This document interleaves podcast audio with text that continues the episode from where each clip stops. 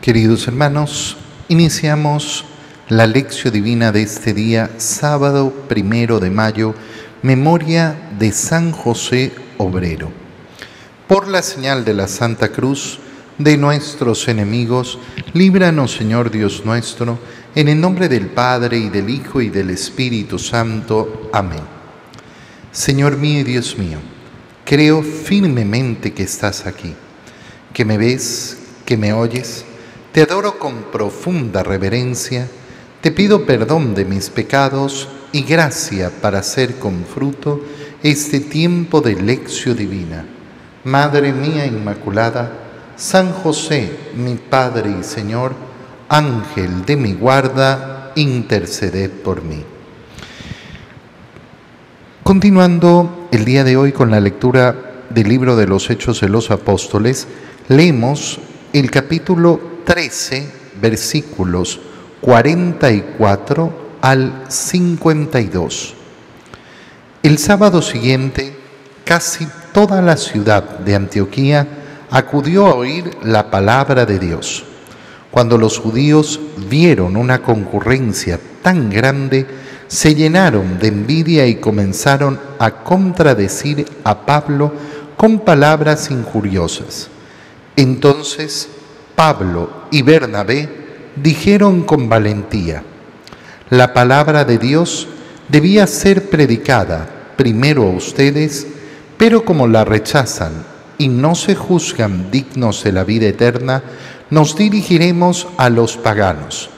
Así nos lo han ordenado el Señor cuando dijo, yo te he puesto como luz de los paganos para que lleves la salvación hasta los últimos rincones de la tierra. Al enterarse de esto, los paganos se regocijaban y glorificaban la palabra de Dios y abrazaron la fe todos aquellos que estaban destinados a la vida eterna. La palabra de Dios se iba propagando por toda la región, pero los judíos asusaron a las mujeres devotas de la alta sociedad y a los ciudadanos principales y provocaron una persecución contra Pablo y Bernabé hasta expulsarlos de su territorio. Pablo y Bernabé se sacudieron el polvo de los pies como señal de protesta y se marcharon a Iconio, mientras los discípulos se quedaron llenos de alegría y del Espíritu Santo palabra de Dios. Hemos visto en los últimos días esa misión de Pablo y Bernabé y cómo comenzó esa predicación de Pablo justamente en la sinagoga hablándole al pueblo judío. Y por eso ese discurso de Pablo, como recuerdas, eh, estaba basado en contar la historia de la salvación y cómo Jesucristo había venido justamente a cumplir todas aquellas promesas que se les hicieron a través de los profetas. Pero, ¿qué es lo que ocurre en esa predicación en Antioquía? casi toda la ciudad, nos dice el libro de los Hechos de los Apóstoles, acudió a oír la palabra de Dios. Es decir, que al sábado siguiente ya no son solo los judíos los que van a escuchar, sino que va casi toda la ciudad. Durante la semana se ha eh, producido una conmoción de que se ha pasado de boca en boca lo que han oído hablar a Pablo. Y ahora quieren escucharlo en persona. Y cuando los judíos vieron una concurrencia tan grande, ¿qué sucede? Se llenan de envidia y comienzan a contradecir a Pablo con palabras injuriosas. Fíjate bien porque es bien interesante. Va Pablo con Bernabé y comienza la predicación. Los judíos en ese momento escuchan y han escuchado atentamente Pablo ha hecho un discurso razonable sobre la fe. Pablo les ha hablado justamente de la importancia. de darse cuenta de cómo se ha cumplido aquello que había sido prometido. Y hasta ese momento, bueno, han escuchado, pero no les ha producido un malestar. ¿Cuándo les produce un malestar? Cuando la gente de la ciudad acude masivamente a escuchar a Pablo. ¿Y qué entra en el corazón? La envidia. ¿Por qué rechazan lo que está diciendo Pablo? No porque lo hayan encontrado eh, erróneo, no porque lo hayan encontrado malo, no porque eh, les haya parecido una herejía, no porque no estén de acuerdo, sino por envidia. La envidia. Oye, qué importante es limpiar nuestro corazón de la envidia. Sucede con la envidia, los celos, siempre lo mismo, que no son, no son racionales. Oye, mm, es interesante, siempre a mí me, encanta, eh, me encanta ver los celos, por ejemplo, que tienen los animales, los perros, los gatos, eh, se mueven con una cantidad de celos tremendos y es bello reflexionar. Los celos y obviamente esas envidias que surgen en, eh, eh, mucho por los celos se dan a un nivel irracional. Son actitudes que les pertenecen efectivamente a los animales. Es el animal que hay en mí. Pero por el contrario, esa capacidad de alegrarnos por la felicidad del otro no le pertenece al animal. El animal no se alegra porque yo como.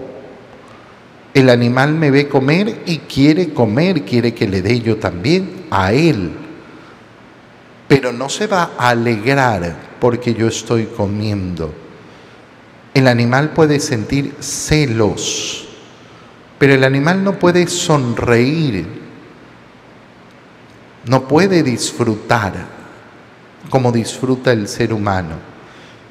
Y nosotros tenemos que tener en nuestra mente y en nuestro corazón el profundo deseo de no vivir al nivel de los animales, de no vivir a ese nivel irracional sino lógicamente querer superarnos a nosotros mismos.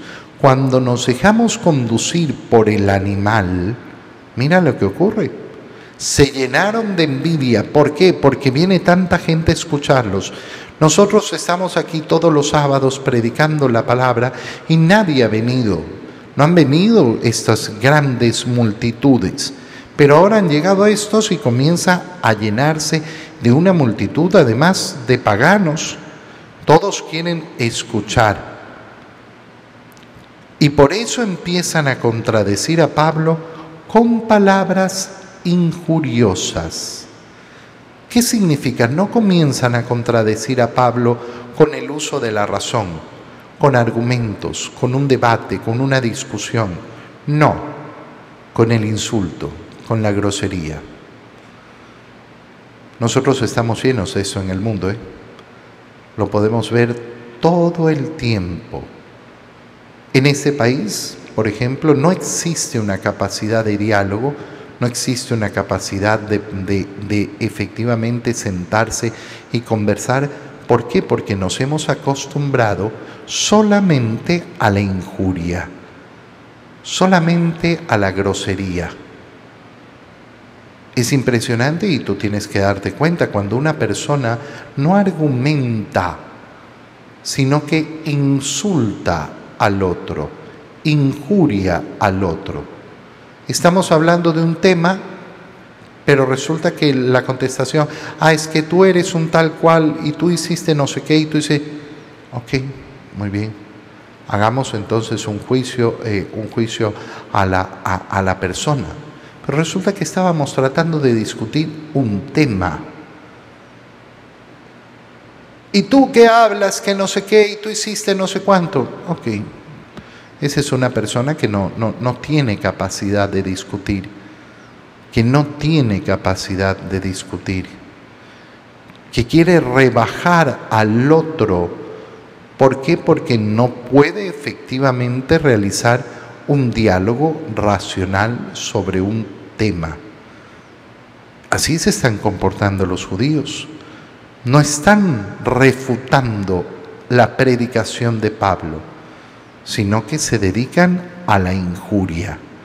Pablo y Bernabé dijeron con valentía entonces, la palabra de Dios debía ser predicada primero a ustedes, a los judíos, a ese pueblo elegido. Pero como ustedes la han rechazado. Y fíjate qué bonita la siguiente expresión. Y no se juzgan dignos de la vida eterna. Claro. Aquel que rechaza la palabra de Dios al final está decidiendo, decidiendo no ser digno de la vida eterna. No querer recibir, no, la vida eterna no es para mí, la salvación no es para mí. La salvación que ofrece Jesucristo es cosa de locos, cosa para otros. Muy bien. Muy bien, con toda tu libertad has tomado tu decisión. Tú no te sientes digno de la vida eterna. Bueno, gran sorpresa, mira, no tenías que sentirte digno de la vida eterna. Porque nuestra dignidad no está dada por aquello que nosotros creemos. Nuestra dignidad nos ha sido dada desde afuera. Es Cristo quien ha decidido que yo sea digno de ser purificado con su sangre. Y entonces nos dirigiremos desde ahora a los paganos. Así nos lo ha ordenado el Señor. Yo te he puesto como luz de los paganos para que lleves la salvación hasta los últimos rincones de la tierra. ¿A quién están dirigidas estas palabras de la Escritura? A ti y a mí. Que nos sabemos no dignos por méritos propios, sino dignos por la sangre de Cristo de ser convocados a la vida eterna y para ser convocados a la vida eterna yo tengo que anunciar y tengo que proclamar el Evangelio. Tengo que anunciar la buena nueva a todos. En esta vida tenemos muchas misiones importantes que realizar, muchas tareas que realizar, pero no nos podemos olvidar nunca en ningún puesto en ningún puesto, en ninguna acción que realicemos en nuestra vida, que tenemos que proclamar el Evangelio. Los paganos al enterarse de eso se regocijaron y glorificaban la palabra de Dios y abrazaron la fe.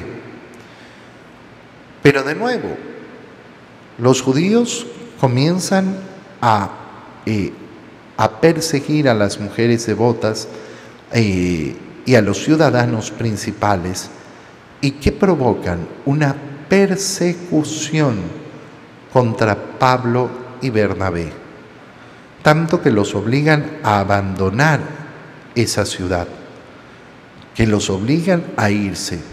Y ellos antes de irse realizan un gesto claro aquel gesto que les había enseñado el Señor cuando mandó a sus primeros discípulos a predicar por las aldeas, por los pueblos por donde él pensaba pasar. Si no los reciben en algún lugar, sacúdanse el polvo de los pies en señal de protesta, en señal de que quisimos predicar y ustedes no quisieron aceptar la palabra de Dios. ¿Qué significa? Que el día del juicio, bueno, ese es el precedente que ha quedado. No, que a mí nadie me avisó. No, sí, mira, te avisaron. Lo que pasa es que rechazaste. Rechazaste el anuncio. Rechazaste la palabra que se te quería predicar. Y Pablo y Bernabé abandonaron Antioquía para irse a Iconio. Pero ese no es el punto final. Porque lo último que nos cuenta el libro de los Hechos de los Apóstoles, que es que los discípulos se quedaran llenos de alegría y del Espíritu Santo. Los discípulos que ya habían sido formados, que ya habían escuchado el anuncio. Es decir, se saca a unos, sí, se sacó a Pablo y a Bernabé y pensaban, bueno, con esto solucionamos el problema. No, no, no, ahí están los discípulos que van a continuar, porque la iglesia no tiene a ninguno esencial. Ay, sin este no funciona la iglesia. No, ninguno es esencial. Por eso es que efectivamente todos, todos los bautizados somos iglesia, somos verdaderamente la iglesia. Y todos y cada uno de nosotros estamos llamados siempre a cumplir esa labor evangelizadora de la iglesia. En el Evangelio leemos hoy día el Evangelio de San Mateo, el Evangelio propio de esta memoria de San José Obrero, capítulo 13, versículos 54 al 58. En aquel tiempo Jesús llegó a su tierra y se puso a enseñar a la gente en la sinagoga de tal forma que todos estaban asombrados y se preguntaban, ¿de dónde ha sacado éste esa sabiduría y esos poderes milagrosos? ¿Acaso no es este el hijo del carpintero? ¿No se llama María su madre? ¿Y no son sus hermanos Santiago, José, Simón y Judas? ¿Que no viven entre nosotros todos, todas sus hermanas? ¿De dónde pues ha sacado todas estas cosas? Y se negaban a creer en él. Entonces Jesús les dijo, un profeta no es despreciado más que en su patria y en su casa, y no hizo muchos milagros ahí por la incredulidad de ellos. Palabra del Señor. Este evangelio propio de la memoria eh, de la memoria de San José Obrero nos saca lógicamente de, eh, nos saca de esa lectura del Evangelio de San Juan que estamos siguiendo estos días. Pero fíjate qué precioso y qué bonito poder, eh, poder leer hoy día eh, este Evangelio propio de esta memoria. Porque se nos muestra cómo Jesús llega a su tierra, es decir, a Nazaret. Y se pone el día sábado a enseñar en la sinagoga, tal y como fue eh, efectivamente su predicación eh, constante. Llegar a un lugar y predicar en la sinagoga. Y por eso en la lectura de los Hechos de los Apóstoles hemos visto ese mismo gesto de Pablo y Bernabé. Han llegado a un lugar nuevo. ¿Y dónde van a predicar? En la sinagoga. Ahí es el inicio de la predicación. Si no es aceptado en la sinagoga, entonces pasan a seguir en la predicación hacia todos. Y comienza entonces a enseñar Jesús en la sinagoga y todos estaban asombrados y se preguntaban, ¿de dónde? ¿De dónde ha sacado ese, esa sabiduría y esos poderes milagrosos? Es decir, la predicación del Señor, lo sabemos bien, es una predicación que llega, que llega profundamente, que asombra el corazón.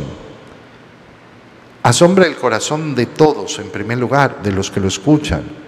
Pero resulta que está en su tierra, está en Nazaret, ahí donde ha vivido prácticamente toda su vida. Y entonces, ¿cuál es el asombro de algunos? ¿De dónde? ¿De dónde ha sacado esta sabiduría y esos poderes milagrosos. ¿Y por qué? ¿Por qué la pregunta? ¿Cuál es la duda? La duda es porque ¿acaso este no es el hijo del carpintero? Qué precioso. Qué precioso darnos cuenta por qué celebramos a San José el día de hoy porque lo celebramos eh, en, esa, eh, en esa connotación de ser obrero, el carpintero. Nuestro Señor Jesucristo ha querido ser conocido como el Hijo del carpintero, porque lo es, porque lo es. ¿Cuál es su condición en la tierra? Ser el Hijo del carpintero ser el hijo del carpintero, nada más. Lo que pasa es que como es hijo de carpintero, hay algunos que dicen, bueno, pero, pero ¿y, cómo va a salir un profeta? ¿Cómo va, cómo va a salir una grandiosidad del hijo del carpintero? ¿Por qué? Porque tienen un juicio que se ha realizado simplemente a partir de los criterios humanos ese juicio de pensar que, bueno, las grandes personas han de salir de las grandes familias, de aquellos que ocupan grandes puestos, de aquellos que ocupan eh, lugares importantes, de aquellos que han recibido la mejor educación, de aquellos que han recibido no sé qué. Bueno, el camino del Señor nunca ha sido ese. El camino del Señor es sacar de todos lados las maravillas. Y la maravilla de ser hijo del carpintero, de ser un obrero. Oye, es impresionante este pasaje de la Escritura porque porque nos muestra el dramatismo y la radicalidad de la vida oculta del Señor. 30 años, nunca te olvides eso. 30 años de vida oculta y yo siempre tengo que recordarlo porque hay gente, perdón la expresión, pero tan tonta, que se comienzan a inventar cosas.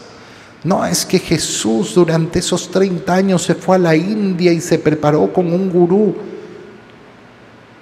Ya, ya, ya, ya el deseo, el deseo, el deseo de ser tonto es, e, es insuperable.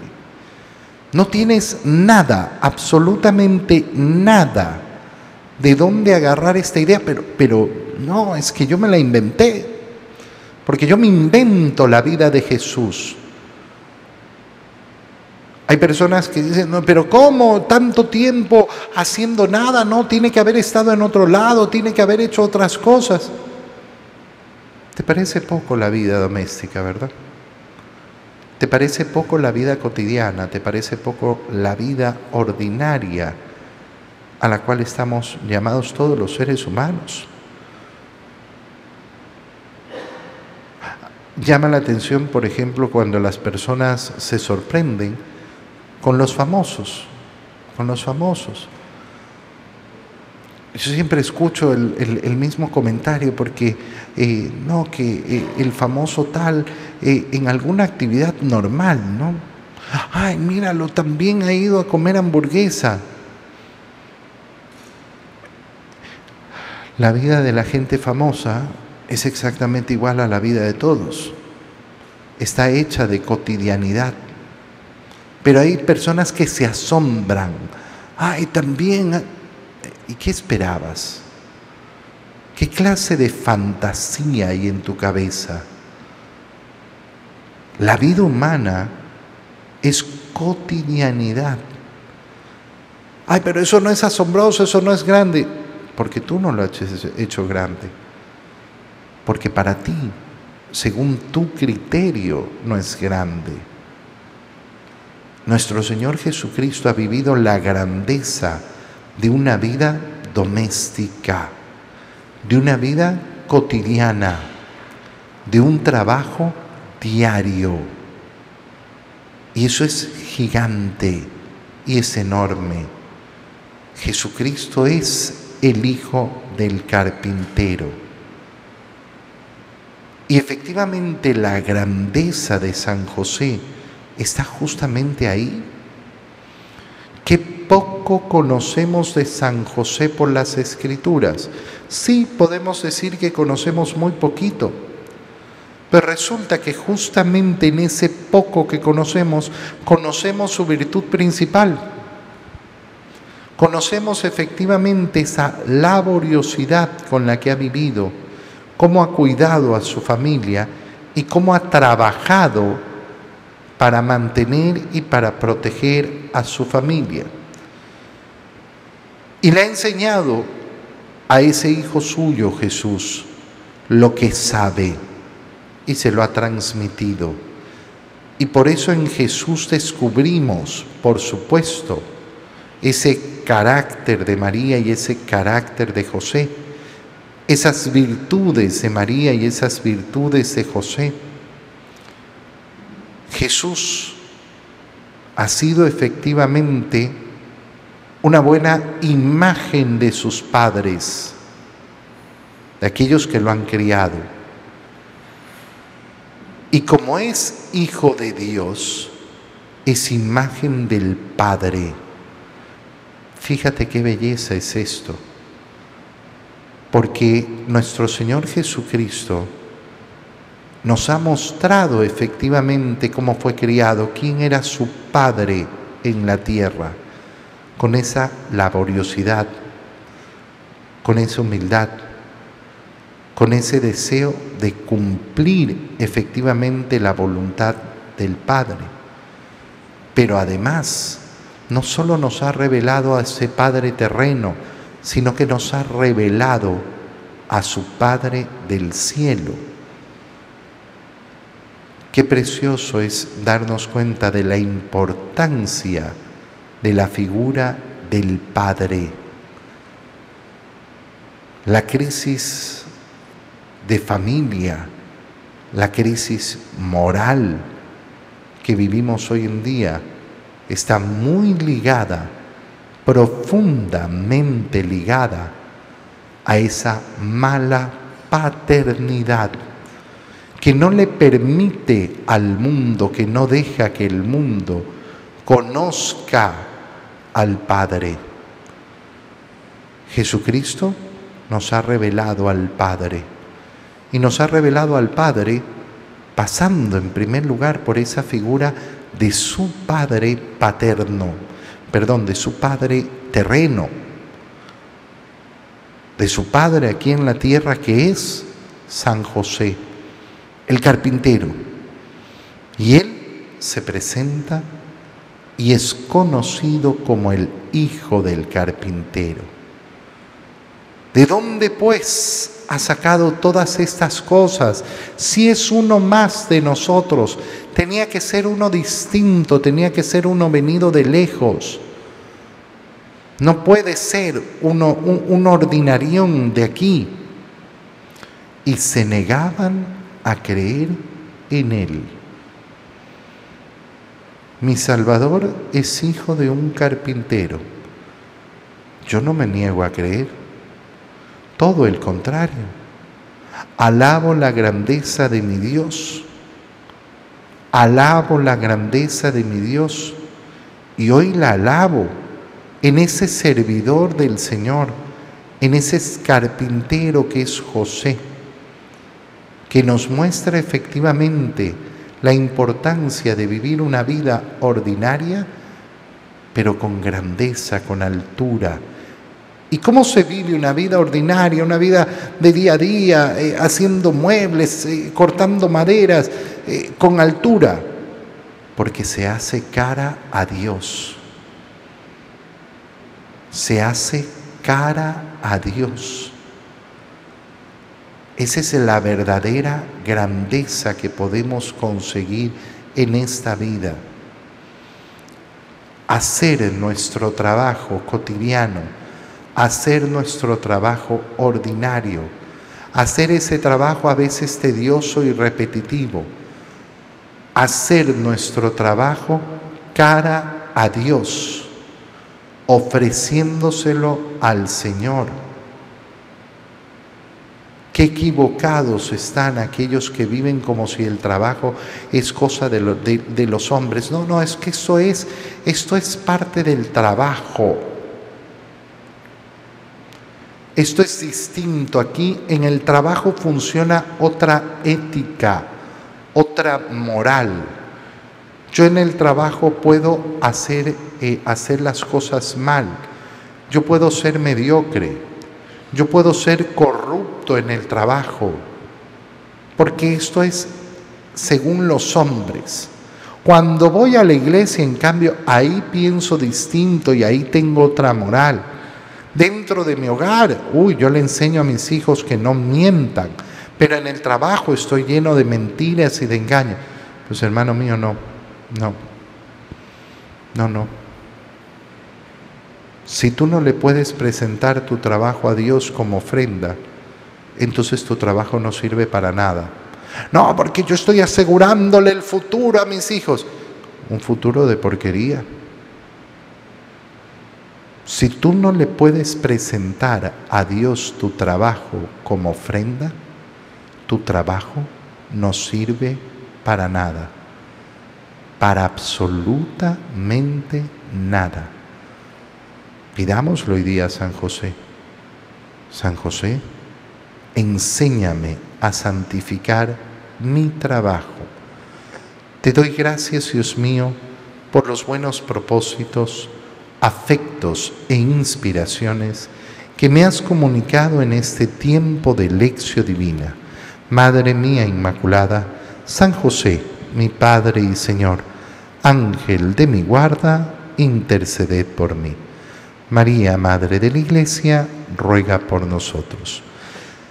Queridos hermanos, que tengan un feliz día.